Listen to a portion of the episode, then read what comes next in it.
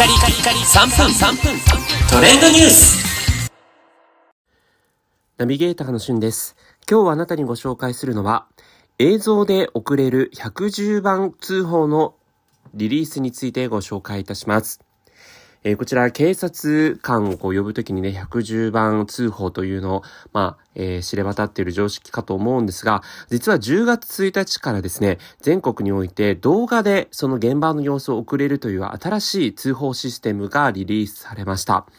えー実際に通報者の人がですね、えー110番通報をすると、まあ、司令部の方から、えー事件ですか事故ですかというような問いをされるんですが、まあ、そこでこう詳細をお伝えすると、ワンタイム URL という形で一回きり使える映像送信の依頼がショートメッセージで届くことになります。まあ、実際、実際あの皆さんスマホとかをね、えーお持ちだと思うので、まあ、そこから電話をかけたことによって、えー実際にそのショートメッセージ、あの電話番号がね、わかるので送れるようになるんですが、そのショートメッセージに書かれている URL にアクセスし、そして、えー警察官のその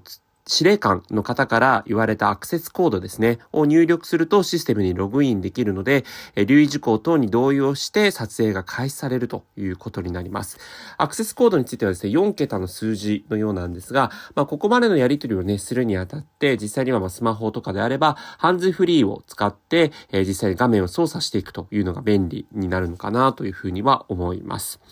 ということで、ここの映像ですね、動画をこう送信することによって、実際にこう初動操作と言いますか、現場に到着する前の、えー警官の方々に現場の様子が映像でわかるようになりますので、やはりこね、これまでの110番通報となると、えー通報者の方のまあ口頭の説明で、えー現場の様子等々がこう伝えられたと思うんですが、まあそれに比べてこう実際に映像でね、見られるという風になると、各警察官の端末等々にこうきっと送られることになると思うんですが、えー情報量がね、かなり違ってくると思いますので、まあ初動操作等々にも非常に役立つということになるのかなというふうに思います。